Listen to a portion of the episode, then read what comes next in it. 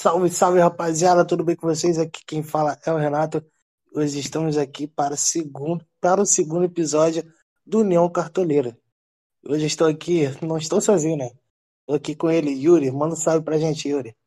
Fala galera, tranquilo? Tava no podcast passado, vamos que vamos nesse mais, mais um podcast. E é isso aí. E também temos outros convidados aí. É, primeiro vou começar pelo Matheus. Abre o microfone aí, Matheus. Manda um salve pra gente. Salve, salve, rapaziada. Boa noite. Também para representar o Vascão. Falar sobre todos os detalhes do Gigante da Colina e os termos importantes aí do futebol. Pois é, e a gente tá com mais um Vascaíno aí. Também temos aqui o Caio. Tá salve aí, Caio. Fala aí o teu time também pra gente. Fala pessoal, boa noite. Diretamente aqui do Pará, Caio representando São Paulo e também o nosso time aqui da região, o Clube do Remo. Ih, rapaz, e lembrar, a gente tem que lembrar também de São Paulo, né? Que hoje, hoje não, né? Durante a semana aí teve uma situação bem feia. Também estamos aqui a Letícia. A Letícia que é torcedora gremista, não é, Letícia? Não sai pra gente. Fala, gurizada, boa noite. Sim, sou gremista e é as gurias, né? é isso aí, viu? Hoje vamos começar falando logo do Campeonato Brasileiro, né? Que rolou a primeira rodada, e a data tivemos alguns resultados bem, bem bacanas, né? Começando pelo. Acho que o jogo da rodada primeiro foi o Flamengo e Palmeiras, né? a gente pode falar assim, caraca, é o, é o jogo que de dois times grandes aí pode brigar pelo título. O que você acha dessa partida aí, Yuri? Vendo? Bom, bom, apesar de estar indo muito bem na, na Libertadores, é, o, o Palmeiras não consegue, joga bem contra o Flamengo, não, não joga mal, mas não é aquele Palmeiras do Flamengo tem uma, uma técnica muito, vamos dizer assim, superior ao Palmeiras. E o Diego Alves, né? Foi o nosso milagre. Pegou muito, pegou bastante. E é um cara que, infelizmente, não dá para ser reserva. Quando ele se machuca, ele perde muito técnica no gol. Porque o goleiro também tem que ser técnico. Então, defensivamente, o Flamengo foi muito bem. O Rodrigo Caio é titularíssimo no Flamengo. Quando ele sai também, a gente perde muito atrás. É, o Arão, por mais que eu não goste dele na volância, ele também jogou bem. Teve um, uns lances assim que, que, que ele se atrapalhou, mas é normal do jogo. Mas, cara, ganhamos. Isso é, para mim é o mais importante. Jogando bonito ou feio, ganhamos, fizemos três pontos contra um time que é, é dado como favorito para ser campeão também para disputar. E, para mim, a minha opinião é só positivamente. O Isla jogou bem, o Felipe Luiz come a bola. E a zaga deu uma melhorada, não tomou gol. Por mais que o Diego Alves, como eu disse, fez várias defesas, a zaga não tomou gol. Então é um ponto muito positivo. E o ataque sem Gabigol, a gente não pode reclamar, né? Flamenguista não pode reclamar do ataque. O Pedro, ele, ele, ele ajuda muito o Flamengo. E o Bruno Henrique, falando um pouco mais sobre o Henrique, é, ele é um mesmo ele na pior fase dele no Flamengo, ele é um cara que não pode ser reserva, ele não pode estar fora. Porque vai ter um lance ou outro que vai correr vai ganhar como foi no gol. Então, volto a dizer, só um positivo nessa primeira rodada e espero que seja assim pelo resto do campeonato. É, exatamente, cara. A gente viu, como você destacou bem, é, acho que foi uma rodada que a gente não levou gol que a gente estava vendo. Flamengo toda hora estava sofrendo gol, estava tenso demais. Tava tenso demais. E agora vamos falar também do outro jogo, jogo que foi no sábado, na verdade. A Erika vai estar tá ouvindo agora, então, Caio, manda aí tua opinião aí, porque São Paulo. Primeiro a gente vai falar desse jogo, depois a gente vai falar do jogo da Copa do Brasil. Mas o São Paulo ele empatou sem gols o Fluminense, entendeu? Teve até a polêmica do pênalti lá. Então, me diz aí o que você achou dessa partida. Bom, para falar do São Paulo, tem que pegar o histórico, a questão de que estava com um pouco de ressaca também do título do Campeonato Paulista, né? Nove anos sem ganhar nenhum título. E depois de 16 anos, finalmente ganhar um Campeonato Paulista, né? Então, eu até entendo que a equipe jogou um pouco mal, estava meio abaixo, né? O Fluminense teve a chance no pênalti, mas o Volpe, que atualmente tem se demonstrado um grande goleiro, né? Não só aqui com, com relação ao São Paulo, o goleiro em si, mas é um dos melhores goleiros do campeonato, na minha opinião. Né? Tem boa saída de bola, As defesas dele são sempre muito boas, sempre está bem posicionado. E com relação a, a, a, esse empate, a gente pode ver que o São Paulo é, continua com a consistência defensiva. Apesar de a única chance do Fluminense bem real e clara de gol tenha sido realmente no pênalti, mas a gente percebe que o Crespo conseguiu ajeitar né, essa defesa do São Paulo, que por anos foi o maior desastre da equipe. A gente tomava gol, fazia um gol imediatamente quando ia ver já tomava. Perdemos várias classificações anteriores por conta desse tipo de coisa. Então, eu vejo no São Paulo uma grande melhora e para esse início de Campeonato Brasileiro foi um bom começo. Né? O Rojas, no último lance do jogo, apesar de dizerem que estava impedido, mas na minha opinião não estava pelo lance que eu vi, né? Perdeu a chance de dar a vitória pra gente. Mas com relação ao Campeonato Brasileiro, o time foi bem, iniciou legal e sábado vai ter mais, né? Contra o Atlético Goianiense. Então, por enquanto, no momento, tá tudo tranquilo, conforme está sendo trabalhado pelo próprio Crespo. É, e também teve o jogo de quinta. De quinta não, perdão. Jogo de quarta-feira, que o São Paulo ele perdeu pro 4 de julho. Tava vencendo o jogo de 2 a 1 e acabou levando a virada. É, mesmo com o time reserva, você achou que dá para ter vencido aquele jogo? Você acha que preocupa para a partida de volta? Vai lembrar que não tem gol fora. Sim, é, não, é, qualquer derrota na Copa do Brasil, em qualquer fase, né, daí de volta é complicado, porque justamente pelo fato de não termos mais o gol qualificado, isso força o São Paulo ter que fazer dois gols de diferença se quiser passar direto para a próxima fase, né? Apesar, o São Paulo estava com o elenco reserva, mas eu acredito que o elenco reserva do São Paulo não seja tão bom assim. Eu acho que tem muitos jogadores lá que deixam muito a desejar. É, o William, que foi uma recém-contratação, que na minha opinião, para o meio-campo não, não foi muito boa, tá ali para quebrar o galho mesmo se acontecer alguma coisa, mas Deus me livre que aconteça alguma coisa e ele tenha que entrar em algum jogo de titular, jogo importante. O Orejuela, é, é complicado falar do, do Orejuela, porque graças a ele a gente tomou dois gols, né, gols bestas, apesar de que no segundo gol o erro dele, o jogador do 4 de julho estava impedido, né? Foi, foi constatado isso, né? Que houve esse erro da arbitragem, né? Mas mesmo que a equipe reserva, eu acho que o time tem que melhorar demais é, esse elenco secundário, digamos assim. Tanto para a própria Copa do Brasil, quanto para a questão da Libertadores e do Campeonato Brasileiro. Porque se você quer ganhar muitos campeonatos, você precisa ter um elenco bem qualificado. Pelo menos o Crespo dá oportunidade para os jogadores, né? Acredito que o Éder, que jogou muita bola, fez dois, os dois gols do São Paulo, ele possa estar tá entrando futuramente no lugar do Pablo, né? Que o Pablo deixa muito a desejar para nossa equipe.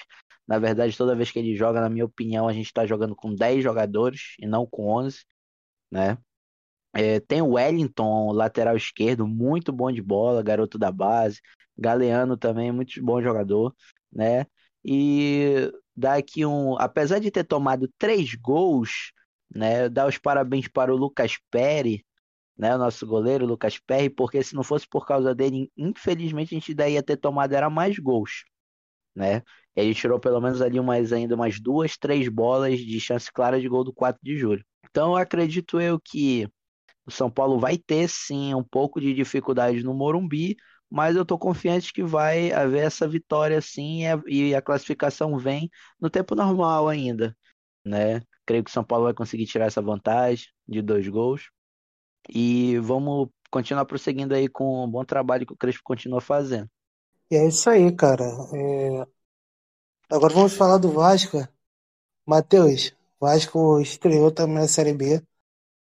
E, cara, não foi uma estreia boa, não entendeu? Lógico, perdeu para o Operário, que é um dos candidatos aí a subir para a primeira divisão. Mas, cara, qual é a sua expectativa para essa primeira rodada, né? Essa primeira rodada não, né? Para esse campeonato Série B. A gente sabe que o Vasco ele não tá numa situação que fala assim, caraca, o Vasco é favorito para subir, o Vasco é favorito para para ser campeão da Série B. Então, você acha que essa Série B vai ser mais difícil que o normal? Ainda mais pelo fato de ter vários vários campeões brasileiros aí também. Então, com certeza, cara. Até porque, se formos parar para pensar, nós temos Vasco, Cruzeiro, Botafogo, Goiás, Curitiba, Ponte Preta, Havaí. E posso falar mais. Times aí que demonstram força e estão presentes constantemente na Série A, na elite do futebol brasileiro. Então, essa é a Série B mais difícil dos últimos anos ou da história é, do futebol brasileiro. Em relação ao Vasco, que acontece é que o Vasco ainda é uma equipe em formação. O Vasco contratou muito bem, ao meu ver, para a Série B. Trouxe peças excelentes, como Zeca, o Marquinhos Gabriel é um bom jogador para a Série B, e uma série de jogadores. Mas esses jogadores não vão chegar jogando bem de uma hora para outra. Você precisa de um tempo para entrosar. Então, não vai ser assim agora que o time vai começar a jogar bem. É normal. Então, eu acredito que o Vasco vai ter um crescimento na Série B. Como eu falei, por ser o campeonato mais difícil do, dos últimos anos da Série B, não podemos cravar se o Vasco vai subir, se o Vasco vai ser campeão. Isso aí vai ser com o tempo. Então, é isso que eu disse. Em relação aos jogadores da base também, a gente, torcedor do Vasco, tem que ter paciência com eles, porque é muito complicado hoje você subir com uma promessa da base do time do Vasco, que você tem que resolver os problemas. É isso que o torcedor pensa. Que é muito diferente, por exemplo, um jogador que sobe para jogar no Flamengo, em que o time já está ali formado, tem grandes jogadores, e aí você não tem todo esse peso, toda essa responsabilidade. O jogador do Vasco, só por exemplo, Peck, é, Andrei, esses jogadores eles têm que suprir carências técnicas enormes que tem no time do Vasco. Aí, muitas vezes o torcedor não tem aquela paciência para esperar ele se desenvolver, entendeu? porque o jogador também tem todo o processo de adaptação ao futuro profissional. Então, eu acredito que com o tempo, o time entrosando mais, pegando o ritmo, o trabalho do Marcelo Cabo também se desenvolvendo, que eu acredito sim que ele é um bom treinador, o time só tem a melhorar. Ah, isso daí mesmo. E agora vamos falar do, do Grêmio também. O Grêmio que estreou no Campeonato Brasileiro e perdeu pro Ceará. Estava perdendo de 2 a 0, conseguiu empatar, mas levou o gol. Ô, Letícia, é, essa primeira rodada para você foi mais ou menos boa e você acredita que o Grêmio pode ser um dos favoritos aí para ganhar o título brasileiro? Porque a gente estava lembrando que nos últimos anos do que o Grêmio disputou, estava meio daquele jeito, né? Que o Renato ele meio que não não priorizava, né? O Campeonato Brasileiro priorizava mais a Libertadores. Então, você acredita que o Grêmio ele pode chegar ao título este ano? Cara, assim, uh, a gente esperava, lógico, que a vitória, né? Mas o Ceará, pra mim, né, pra, tanto pra gente torcedor, é um é um time com uma marcação mais alta, né?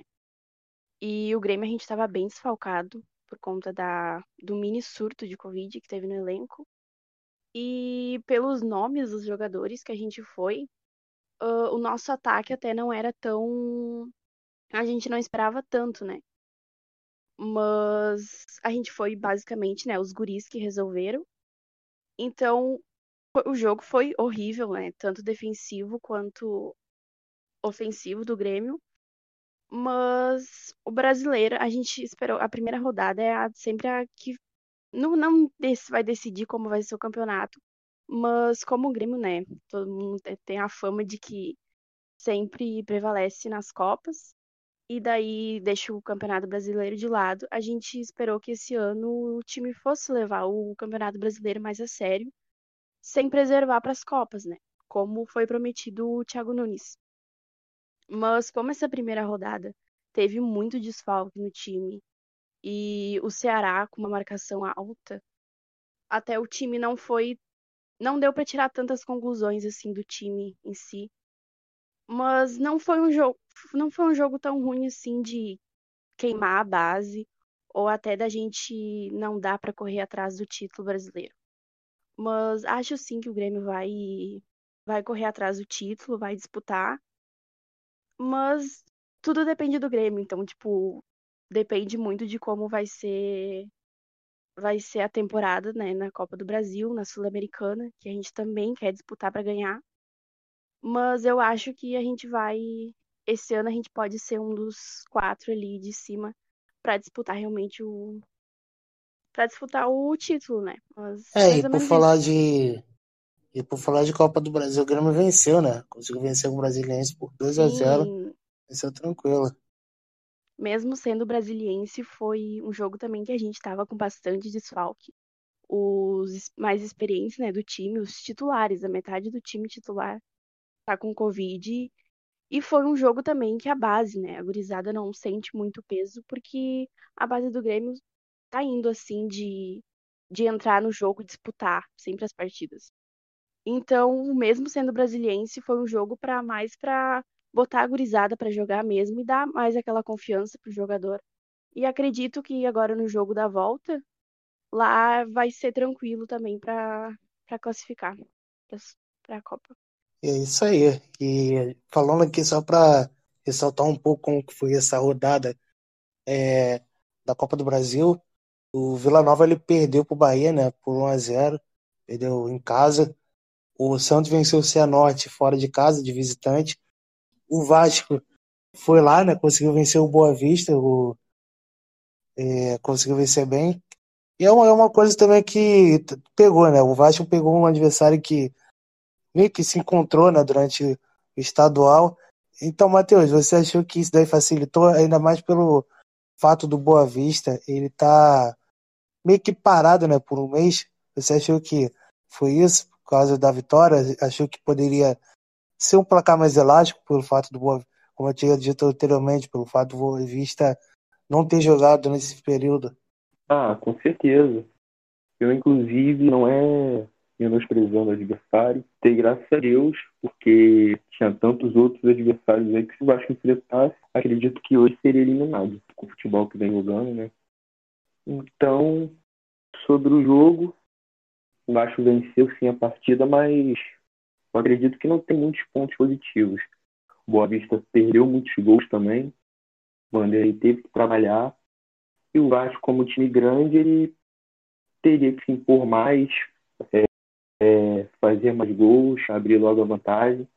Não desmerecendo quem está do outro lado, mas o Vasco, com o milhão que tem, ainda pode fazer mais do que isso. Então, essa é a minha opinião. Ah, exatamente, cara. acho que o, o Vasco ele vem sendo bem regular, né? É, e falando dos, dos, outros jogos também, pode falar, mano. Só uma ressalva aqui, é só um comentário mesmo é, envolvendo a Série B. Eu tava vendo hoje um jogo até mesmo da Copa do Brasil contra o Juazeirense. Foi? Cruzeiro Juazeirense? Acho que foi. Acho, acho que foi. Foi Copa do Brasil, é. Então, é a Copa do Brasil. E, cara, se a gente for analisar bem, quando a gente cita é, o, o, a. Como é que eu posso dizer? A altura dos times, não é a altura dos times, é a grandeza dos times. Assim, Cruzeiro, de Vasco, de Botafogo, de, de outro, outros times que já foram da Série A já foram campeões brasileiros, cara, o nível do futebol deles diminuiu bastante. Porque um time como Cruzeiro, que tem seis Copas do Brasil, ele não pode ganhar apenas de 1 a 0 do Juazeirense, O Vasco, que tem a grandeza que tem de Libertadores, de brasileiro, é, não, não pode não pode fazer apenas um gol no Boa Vista e tomar coça de time de Série B, de Série C, de Série C.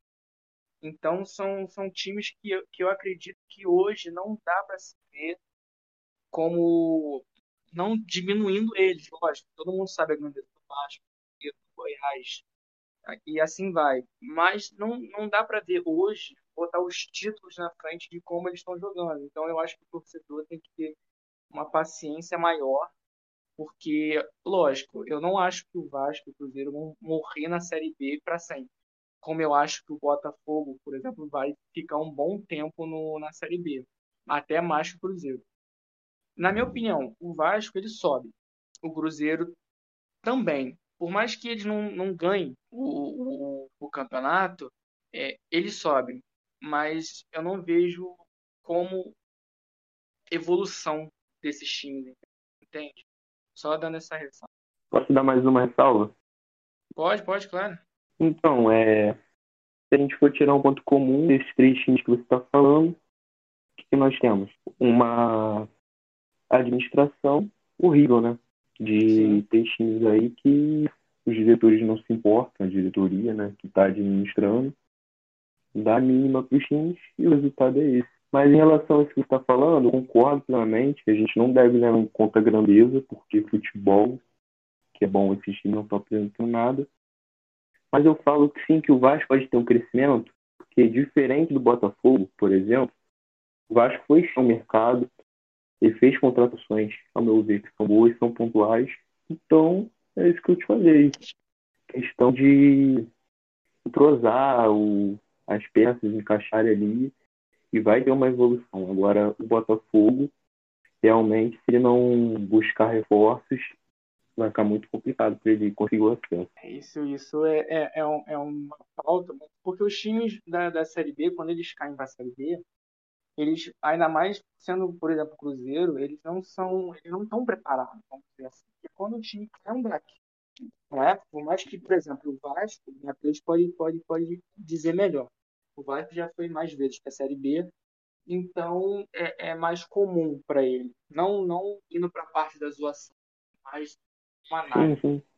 É, então, o Cruzeiro, quando ele cai, ele cai muito mal. Cara. Muito, não foi igual o Vasco e o Botafogo caem.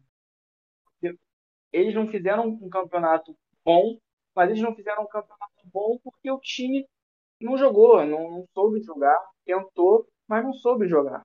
Lógico, a diretoria tem parte em culpa nisso, mas o Cruzeiro foi, como eu posso dizer, foi mais diretoria do futebol. Foi mais, o Cruzeiro foi o roubo que aconteceu dentro do, do, do clube que afetou os jogadores, lógico, e os jogadores, na, na, no direito deles, que eu acredito que não deveria ser um direito deles, começaram a jogar mal, começaram a entregar partidas, a perder jogos que eles normalmente não perderiam e caíram com o time. Você pode ver que a base do Cruzeiro sumiu. A base do Cruzeiro acabou. Não é a mesma, entendeu? Os jogadores que estavam lá foram embora. Thiago Neves foi embora. Então, é, é, esses times caem, o Botafogo caiu pela má administração. Porque o Botafogo hoje não sabe jogar bola. Você vai ver um jogo do Botafogo, você dorme. Porque o jogo é ruim. Não é, não é um, um jogo bom, nem um torcedor botafoguense gosta de assistir os jogos, cara. Porque o time não, não demonstra evolução. O time do Vasco, mal ou bem, tem jogos que ele joga direitinho. O time do Cruzeiro, por mais que não esteja bem, joga direitinho. Então, é, eu, é, na minha percepção, o Vasco tem total chance de subir e o Cruzeiro também. Agora, o Botafogo, infelizmente, não, não, não tem como, porque não tem dinheiro para contratação. O Vasco também não tem dinheiro para contratação. O Cruzeiro teve que fazer PIX para poder pagar salário de jogador, então não tem como, como fazer contratação. Então, esses times eu acredito que vão subir tirando o Botafogo, mas com dificuldade. Encerrando esse assunto, o Renato ele teve que ir ajudar o pai dele, então eu vou dar uma sumida no podcast agora e vou voltar para o São Paulo. Caio, é, qual seria a escalação ideal para o São Paulo hoje, que você vê quem está jogando melhor, quem está jogando pior, quem merece ser titular, quem não merece ser titular? Cara, é, fazendo uma visualização de acordo com o que eu vejo que o Crespo, o estilo de jogo que o Crespo gosta, ele ama jogar com três zagueiros, né? Então, principalmente eu vejo o São Paulo muito jogando num 3-5-2. A goleiro Thiago Volpe, com certeza, é titular absoluto, não tem não tem outro, né? A zaga, o Miranda bem centralizado, xerifão da defesa, é, é um dos. Desde que voltou para o São Paulo, se tornou sim o melhor zagueiro da equipe. Né? Na minha opinião, o Arboleda é para ser o zagueiro que joga pelo lado direito. Só que o Arboleda, infelizmente, teve um, o último caso dele, né? Que ele foi pego e tudo mais, ele está afastado até segunda ordem para né, ter esse tempo dos 15 dias, né? Para ter certeza que ele não foi infectado com Covid e tudo mais. Mas na minha opinião, o Arboleda vai ser o zagueiro que ele vai usar pelo lado direito. Né? Apesar do Bruno Alves ser um grande zagueiro, mas eu, na minha opinião, o Arboleda é bem melhor. Na esquerda, o Léo, né? o famoso Léo Pelé, que agora quer ser chamado de Léo, ele veio para ser sim o zagueiro da perna esquerda, apesar do São Paulo ainda buscar um zagueiro, realmente busca um zagueiro canhoto, mas ele tem jogado muito bem, tem feito a função muito bem. Então eu não trocaria e deixaria esse trio na zaga, né?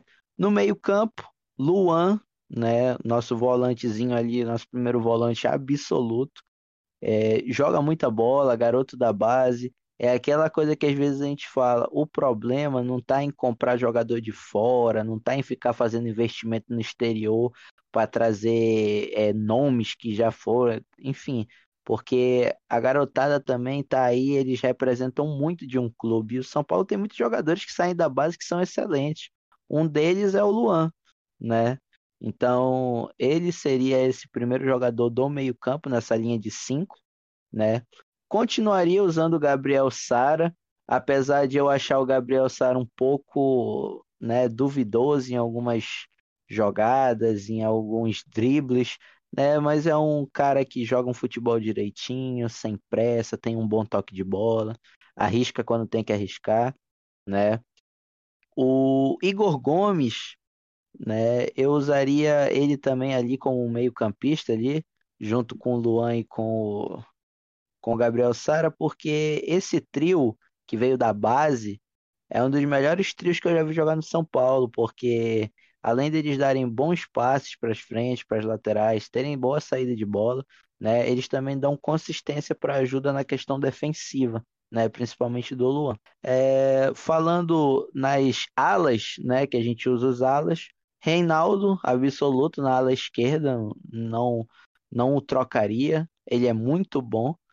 Uh, Daniel Alves é para ser o nosso ala direito, tem ótimo passe, é, apesar de ter uma certa idade, ele tem muita velocidade.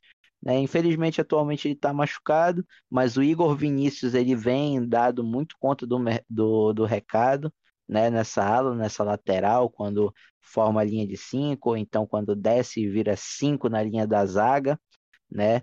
Mas eu armaria esse time até então. E o ataque é o Luciano com o Éder, cara. O Luciano, porque o Luciano, desde que ele chegou no São Paulo, ele tem um espírito de luta, ele é guerreiro, ele é brigador, ele disputa cada bola que ele tiver que disputar, ele se machuca, faz gol de título, né? E o Éder, porque apesar de ter chegado recentemente, ele é um cara que está jogando muito, um futebol muito bom. É, muitos criticavam, dizendo que o São Paulo estava trazendo ele só pelo o que ele era lá fora e tal, não sei o quê, e que não concordava porque ele é um cara acima da idade, né, digamos assim. O cara já tá com 34 anos, né, ele já tá um pouco rodado, mas ele só demonstra que cada vez mais ele é muito melhor do que o que a gente já tinha antes, que no caso era o Pablo, né? Então eu usaria eu usaria esses 11 porque é, o São Paulo, ele é uma equipe que atualmente ele tem, na minha opinião, um dos melhores sistemas defensivos das equipes da Série A. Né? Não é à toa que você toma um, toma dois gols só em alguns jogos, às vezes nem toma. Infelizmente tomamos três, só três na, na quinta-feira, mas foi, era um time novo, né? O pessoal ainda não está acostumado a jogar junto, ou jogadores jogando em posições que não são habituais deles, né? E estavam testando pela primeira vez, o Crespo usou para testar pela primeira vez, mas falando no elenco titular, né? O time que eu vejo que vai ser a equipe que vai disputar os jogos da Libertadores, que vai jogar, né? Copa do Brasil. É, esses são os 11 ideais, né? Na minha visão, que jogam atualmente lá no nosso tricolor aí. Entendi, Caio. É, com o Crespo, você acha que o São Paulo tem mais chance de ser campeão do que teve com o Diniz? Cara, eu confesso para você que só o fato do Crespo já ter vencido um campeonato paulista, independentemente de ser um campeonato paulista, muita gente fala que. Mas ele ganhou, entende?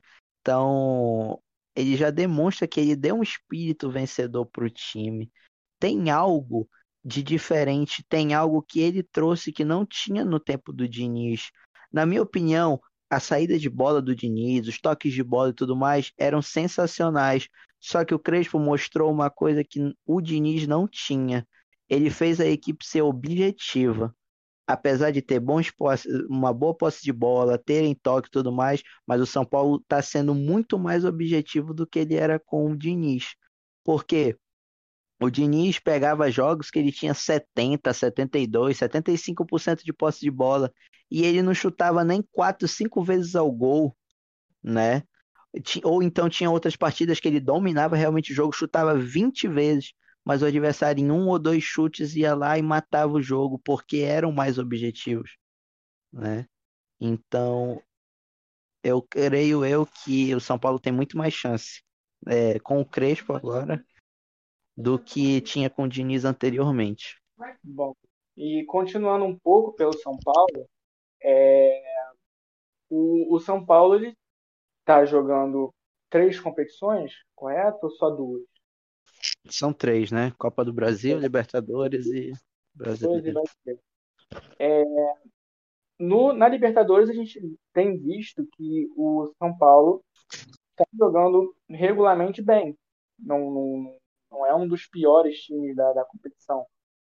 É, você acredita que ele tem mais chance na Libertadores, na Copa do Brasil ou no Brasileiro? vendo a, a situação atual de todos os times além do São Paulo, claro, lógico. Chura saiu. Boa noite. A Chura saiu, mano. Só ah, sim. Traz Mas o cartão eu... aqui, meu bem. Você ouviu a pergunta? Ah, tá dando uma volta. Ela é tranquila. Ela já volta. Alô? E já. O Tato tá preso? Tá tudo aqui? Matheus, tá O Tato tá preso? Cadê o Posso fazer uma ressalva aqui? Oi? Aqui, Posso fazer uma ressalva, Sim.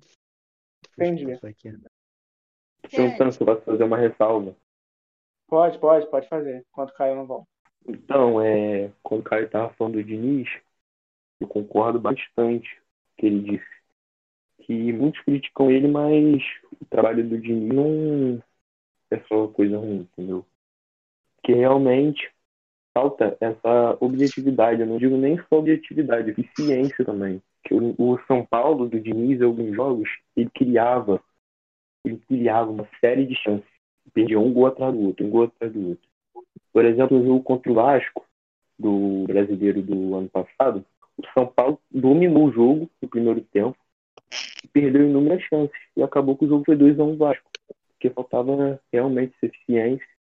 Eu acredito que se tivesse essa eficiência e essa objetividade, o São Paulo teria grande chance de ter conquistado o brasileiro do ano passado e deixado de perder oportunidades como foi a Copa Sul-Americana, em que perdeu a vaga no último minuto tomando um gol pelo Lanús.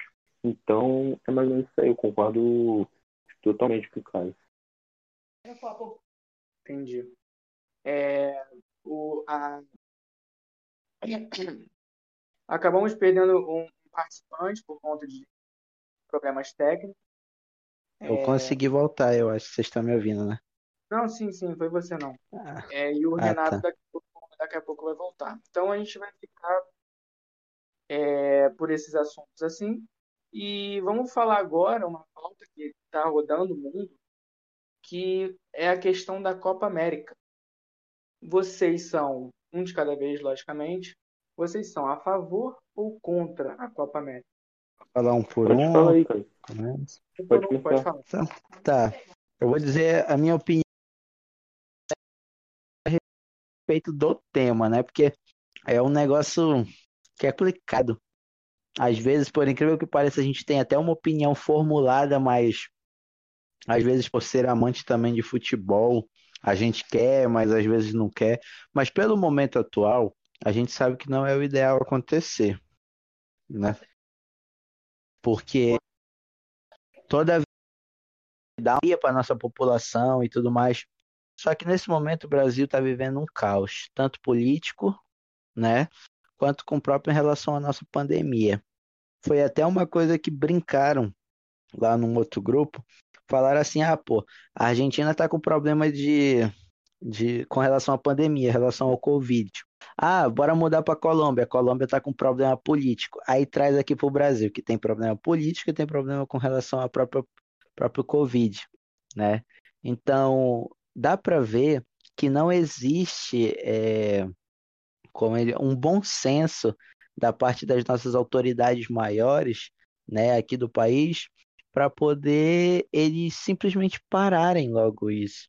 A gente quer ver um futebol bonito, quer, a gente quer ter essa alegria de ver a seleção jogar, mas a gente pode esperar, porque no momento que a gente está vivendo, né, a gente precisa logo acabar com esse problema desse vírus logo. O pessoal tá tomando vacina, tá chegando, daqui a pouco, se Deus quiser, vai chegar para todo mundo. Então vamos, vamos ver aí o que acontece, né? Mas na minha opinião, com tudo isso, né, eu bato o martelo e digo que eu sou contra a realização da Copa América. Show. Matheus? É, as minhas palavras são as mesmas do Caio. Até porque não faz sentido nenhum você sair, que tirar de um lugar que está tendo muitos problemas com Covid, para colocar em outro lugar que está é, vivenciando uma situação até pior, entendeu? Que é a nossa. Já vamos bater aí que é a marca de 500 mil mortos daqui a pouco. Como é que faz, cara? Não, não tem nexo nenhum. Uma situação totalmente ridícula. Falta de bom senso, como o Caio falou, não só da nossa autoridade, como da Comebol também. Para mim, esse campeonato nem deveria acontecer esse ano. Porque uma coisa é ter Eurocopa, o país da Europa, que já está tudo avançado, em relação a gente, né, que são países de primeiro mundo. E a Eurocopa mesmo no ano passado teve que ser adiada. Então por que, que não pode adiar a Copa América também? Qual é a obrigação de fazer o torneio? Vai mudar o quê?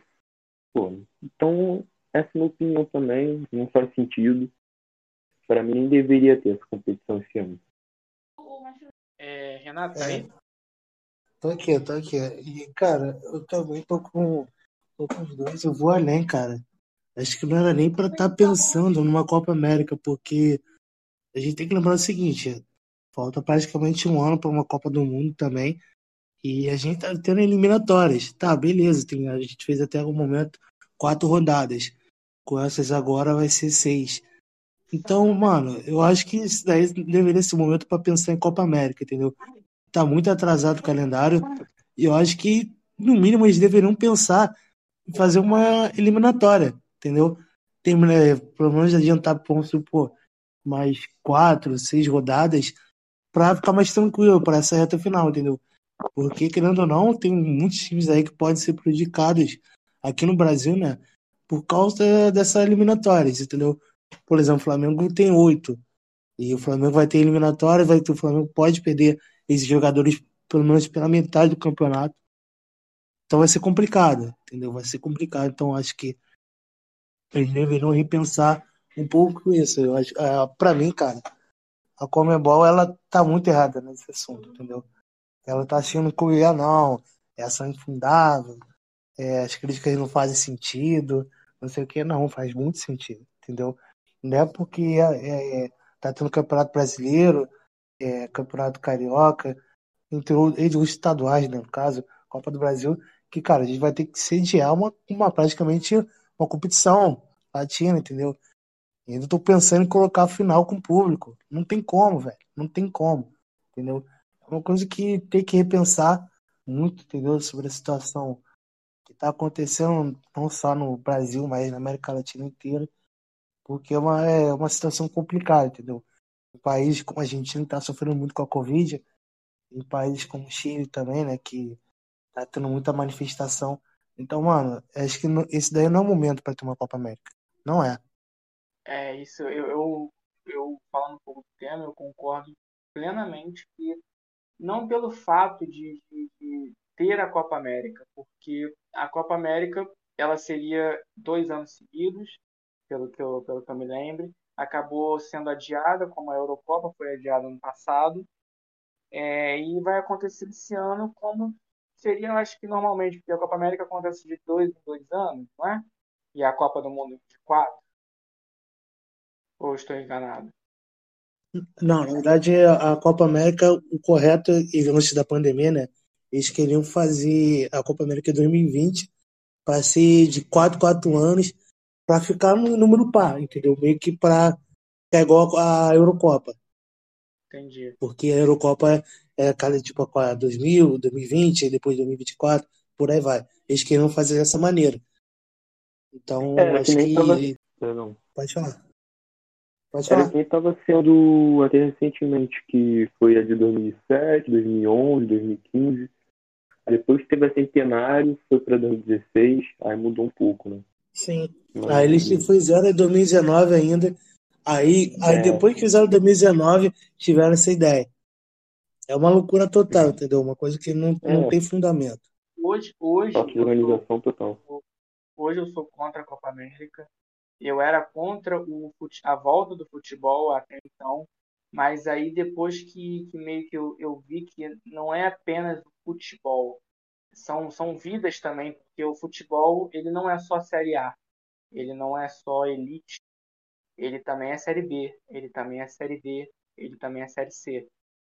E para quem está na Série A, para alguns times já é difícil. Imagine para quem joga na Série D e ganha, vamos dizer assim, chutando 6 mil reais, que não estou dizendo que é pouco, tem gente que nem isso ganha, mas para jogador de futebol é pouco. Então, quem recebe isso e não recebe, times não têm dinheiro para pagar, é paralisar tudo. Imagina como é que deve ser a, a, a vida dessas pessoas. Então, para quem está no Flamengo, por exemplo, parar um ano faz um pouquinho de diferença? Faz, mas não, eles não vão passar fome.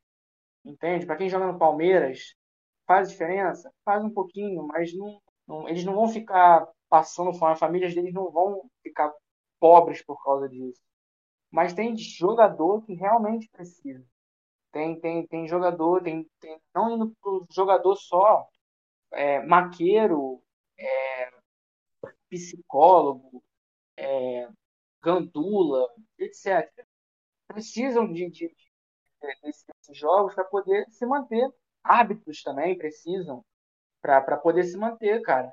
Então eu era contra a volta do futebol, da Libertadores, do brasileiro, por conta disso.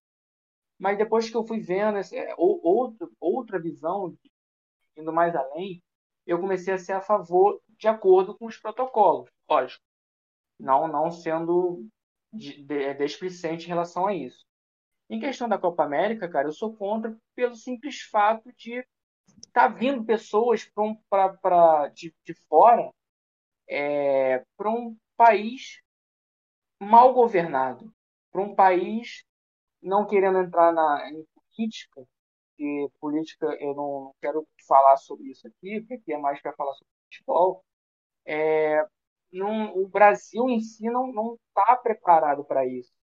Não está preparado para vir pessoas de fora é, e trazer mais é, variantes, ou então levar variantes para outros países que já estão vacinados.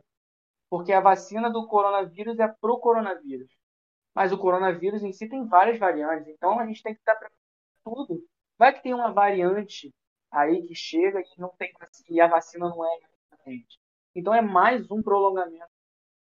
Não é só eles virem para cá e trazer para cá, é eles virem para cá, pegar aqui e ir para lá. Isso, isso deixa o, o, país também mal visto. Por quê? Porque a nossa saúde é precária, o nosso futebol é precário, a nossa organização é precária. Então eu sou contra a Copa América no Brasil, feita no Brasil e em países com, muito, um pico muito alto de morte, de contaminação. Eu não sou contra a competição Copa América acontecer. Por mim, por mais que, que falem, ah, meu Deus, lá, não sei o quê, não sei o que lá, mas os Estados Unidos não deixa de ser América. E os Estados Unidos, eles estão doando vacina, eles estão doando vacina para outros países. A maioria da população já está vacinada. Então, cara, é, é, é uma questão de logística, entendeu? Da mesma forma que uma Libertadores de Boca antes da pandemia foi na, na Espanha por causa de conflitos, nesse caso que é muito mais grave, não tem problema e não tem por que não ir para os Estados Unidos ou para países fora do, do Brasil, da América, não, eu não vejo problema. A competição não vai perder a, o charme, não vai perder a, a garra por conta de ser em outro lugar. Vai continuar sendo Copa América com países da América. A única diferença é que as pessoas vão ter mais segurança, vão ter mais respeito por quem está passando por dificuldade e a competição vai acontecer, como a Eurocopa já vai acontecer com o público, porque a Europa é diferente do Brasil, é diferente da América. Porque lá eles, eles são regrados, eles são centrados, eles querem o melhor para o país deles.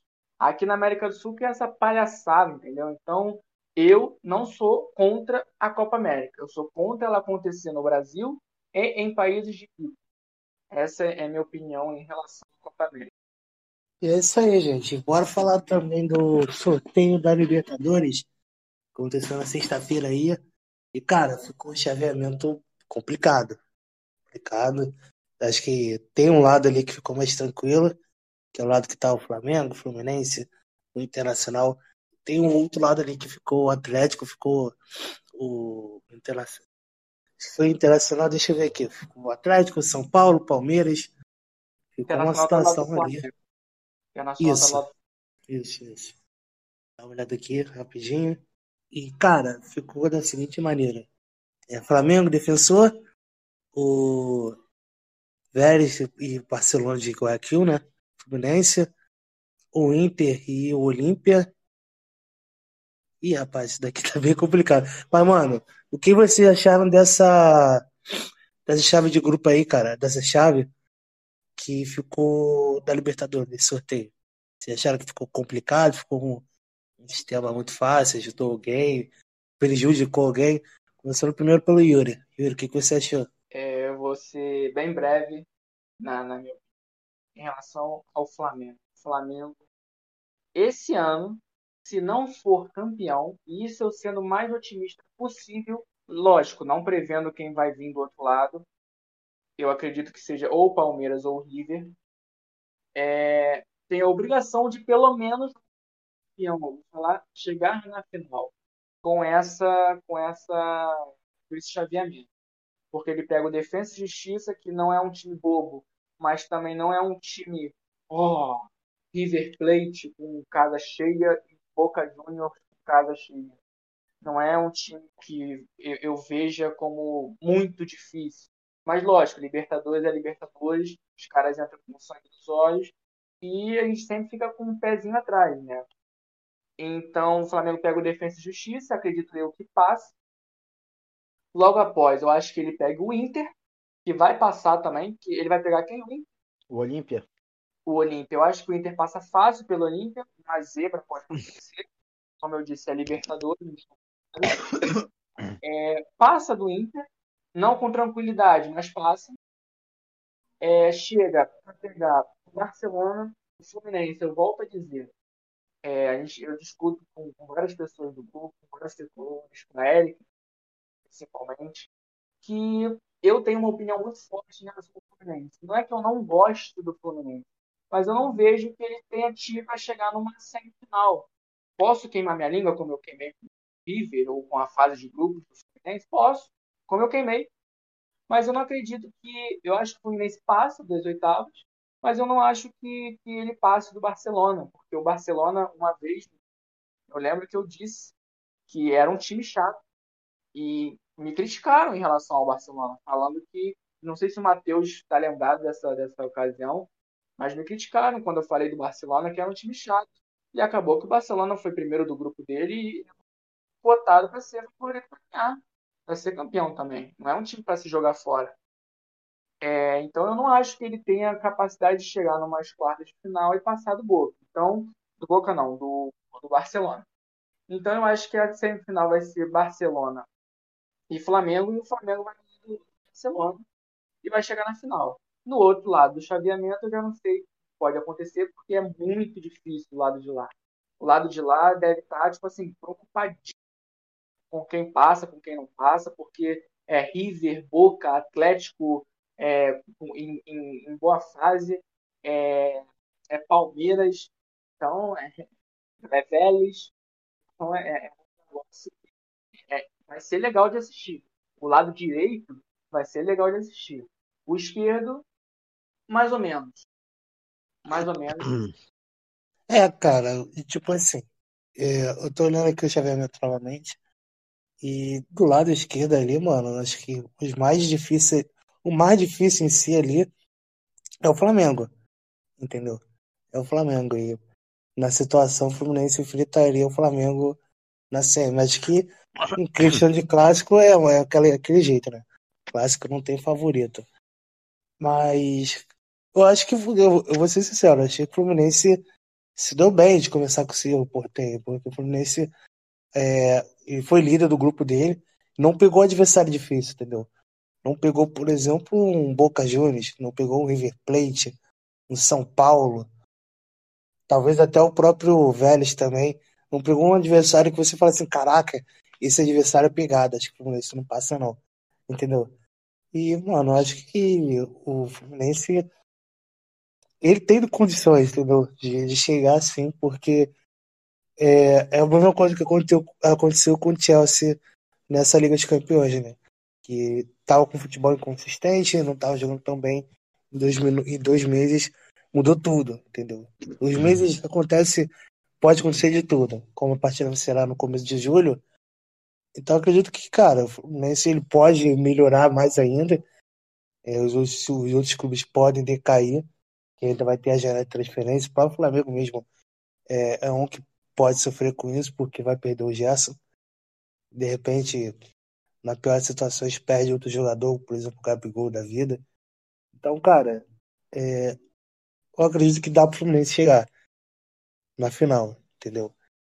É, se, for, se for com o Flamengo, na pior situações possíveis, é o Flamengo. Vai ser o jogo mais difícil deles, entendeu? Mas se eles conseguirem passar, vai ser tranquilo. E, mano, do lado direito ali, é, você, é difícil você apontar o favorito, cara, sinceramente. Porque, mano, Verdade. você tem muito. Você tem muito time bom, cara. Muito time bom, entendeu?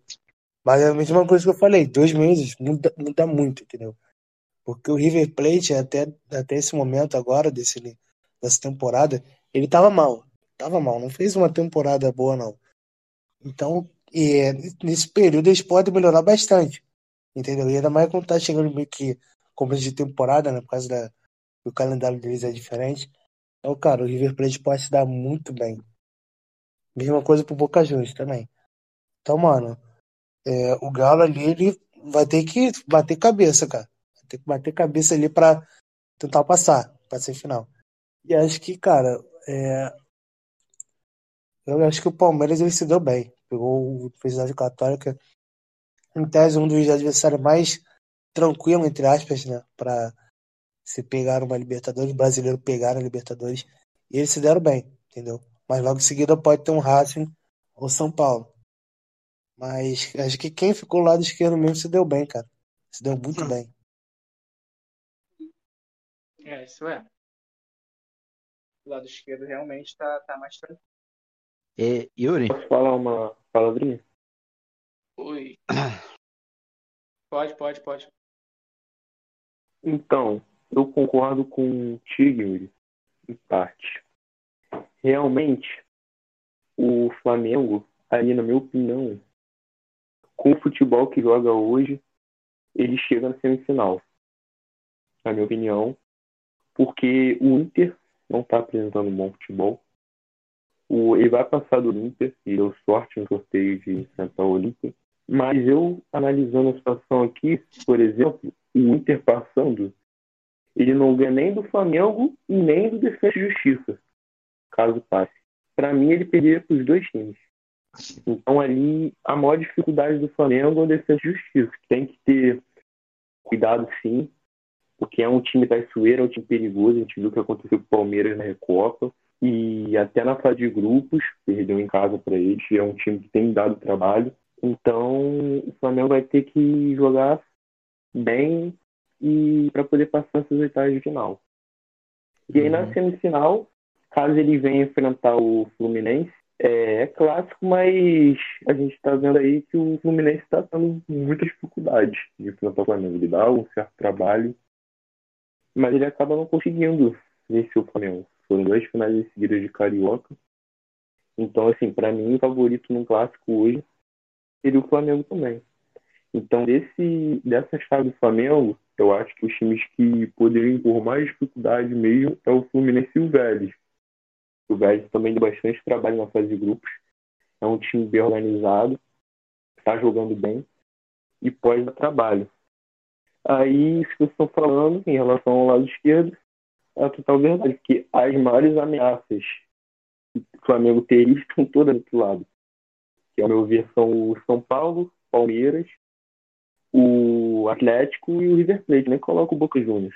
Boca Juniors, nos últimos anos, é, é mais camisa do que futebol. A questão da tradição, mas o futebol não vem apresentando bom futebol há muito tempo. E outra coisa importante é que fala muito, claro, deve se falar nessa questão do peso da camisa. Mas tem que olhar também os outros times argentinos, que além do Boca, o Argentino Júnior, do Boca do Plate, o Argentino Júnior está jogando muito bem, o Racing também está jogando muito bem. Então, por exemplo, no confronto entre River e o Argentino Júnior, você já pode cavar, o River vai passar, entendeu? É algo complicado. Tudo bem que a camisa pesa ali, o, no confronto deles de Argentina, o River Plate geralmente leva uma vantagem, mas não tem favorito, na minha opinião. Acho que é mais ou menos isso. Yuri, hum. eu vou falar aqui ó, uma ideia que eu tenho aqui, só para a gente também definir entre a gente que está como convidado, no caso eu e o Matheus, né? Sobre a opinião em relação a essa questão do, dos grupos, né? É, dos grupos do mata-mata. Cara, na minha opinião, é, daqui a dois meses, igual o Renato estava falando, muita coisa muda, né? Eu lembro isso, é claro que talvez não tenha nem comparação exatamente, ou não, pode ser que venha a ter, mas em 2019, em dois meses, né, houve uma grande mudança do Abel, do Abel Braga para o Jorge Jesus. E o Flamengo se tornou o que se tornou e foi campeão da Libertadores. Né? Isso eu coloco para qualquer time. O lado esquerdo, né, que a gente está falando, o pessoal fala, ah, é um lado realmente, ele é um lado frágil e tudo mais. Mas imagina que é, e o Flamengo, no caso lá, é o mais forte entre as equipes, no caso, né? Agora você imagina daqui a dois meses que algum deles é eliminado em, em numa competição como Copa do Brasil e tal. Pode ser que aconteça, pode ser que não. E comece a dar uma prioridade maior para Libertadores.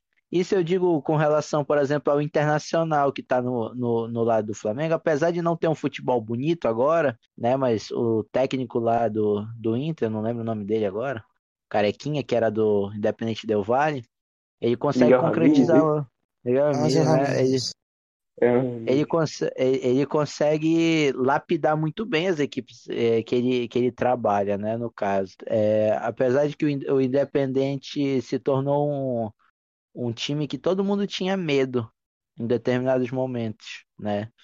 Então, pode ser que mude bastante até lá, pode ser que não. Mas eu acredito que o Flamengo chegue facilmente numa semifinal. Na minha opinião, se o Barcelona de Guayaquil passar do Vélez, é o Barcelona, na minha opinião, que vai chegar na semifinal do lado do Flamengo. Eu vejo que o Barcelona é uma das equipes mais fortes, a não ser que o Fluminense realmente surpreenda a todos, né? E consiga se classificar para a semifinal. Mas como o Matheus mesmo falou, e isso também é uma questão de estatística, né? O Fluminense contra o Flamengo em qualquer competição que a gente vê eles disputando, o Fluminense não consegue bater de frente, né? Ou então se bate de frente é aos trancos e barrancos, isso porque o Flamengo falha. Então acredito que o Flamengo vai conseguir sim, mesmo com o futebol do jeito que tá, mais, mais para mais, mais para menos. Se for continuar nessa linha de raciocínio, o Flamengo chega na final pelo seu lado. Só que o lado direito, né, como todo mundo tem falado, eu acho que vai dar uma coisa talvez ou surpreendente, né, ou óbvio. Quando eu falo surpreendente é nós vermos, por exemplo, que o, o Argentino Júnior chegue a uma semifinal ou chegue a, até a própria final da Libertadores. É uma equipe de tamanho pequeno, se você for colocar na balança na Argentina. Não é um poderoso sul-americano, mas é um futebol que a equipe apresenta bonito, né? Bom, bom, é, eles têm bom toque, eles têm um posicionamento muito bom. O treinador, que também não sei o nome de que conheço, não conheço muito o nome de treinador, mas que o trabalho dele tem sido de grande qualidade, né? Boca Juniors, para mim, tá fazendo muito feio atualmente. Para mim, se o Galo manter o ritmo que tá, o Hulk continuar jogando bem, o Nacho, que tá jogando muita bola, se eles continuarem tendo uma consistência defensiva, eles vão passar do Boca com facilidade. Na minha opinião, é com facilidade mesmo se o Boca continuar do jeito que tá, né? O River Plate, para mim, é aquele negócio. É, ele vai ser sempre favorito quando ele chega no mata-mata, independentemente de como ele esteja. Então, se passar do Argentino Júnior, encontrar um Galo lá na frente, né, chegar numa semifinal posteriormente, não vai ser novidade, né? Vai ser simplesmente o que eu, que eu até falei, ou a gente se surpreende ou a gente tem algo mais óbvio, digamos assim, entre aspas, né? São Paulo pega o Racing, mas na minha opinião, São Paulo vai conseguir passar do Racing muito fácil.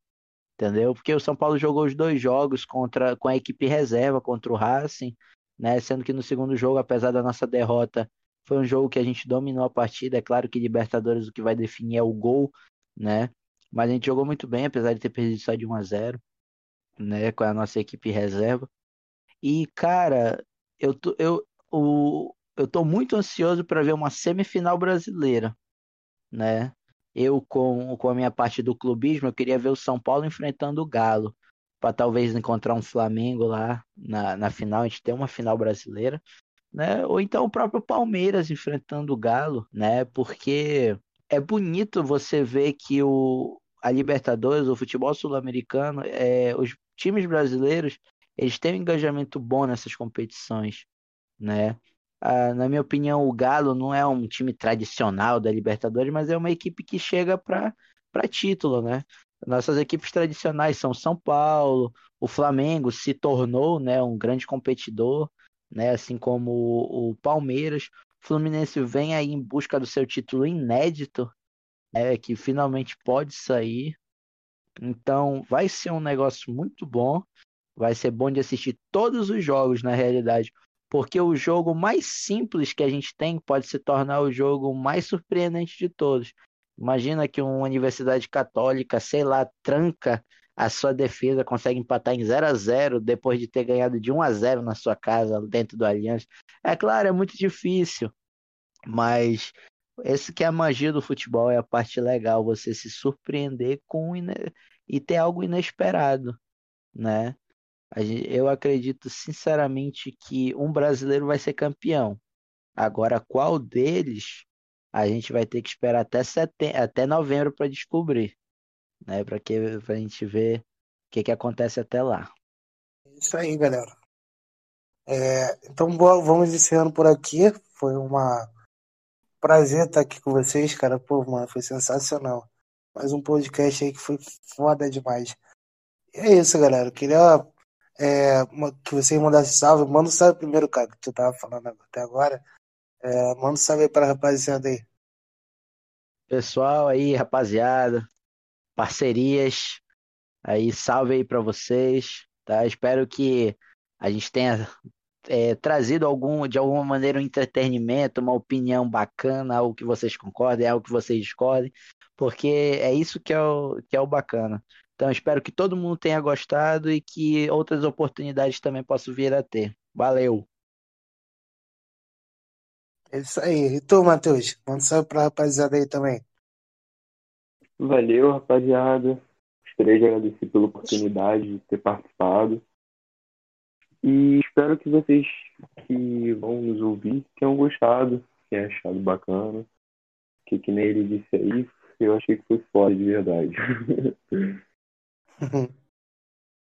e você, Yuri? Manda um salve aí pro pessoal também aí. Salve, rapaziada. Sempre trazendo, tentando pelo menos trazer ideias mais lúcidas aqui no podcast. É... Tamo junto aí, salve para vocês e vamos que vamos. É isso aí. Eu também mandar um salve pra Erika aqui, que infelizmente ela não pôde estar aqui com a gente hoje. Mas talvez a semana que vem ela volte. É isso aí, pessoal. Valeu, um forte abraço aí, tamo junto. É nóis.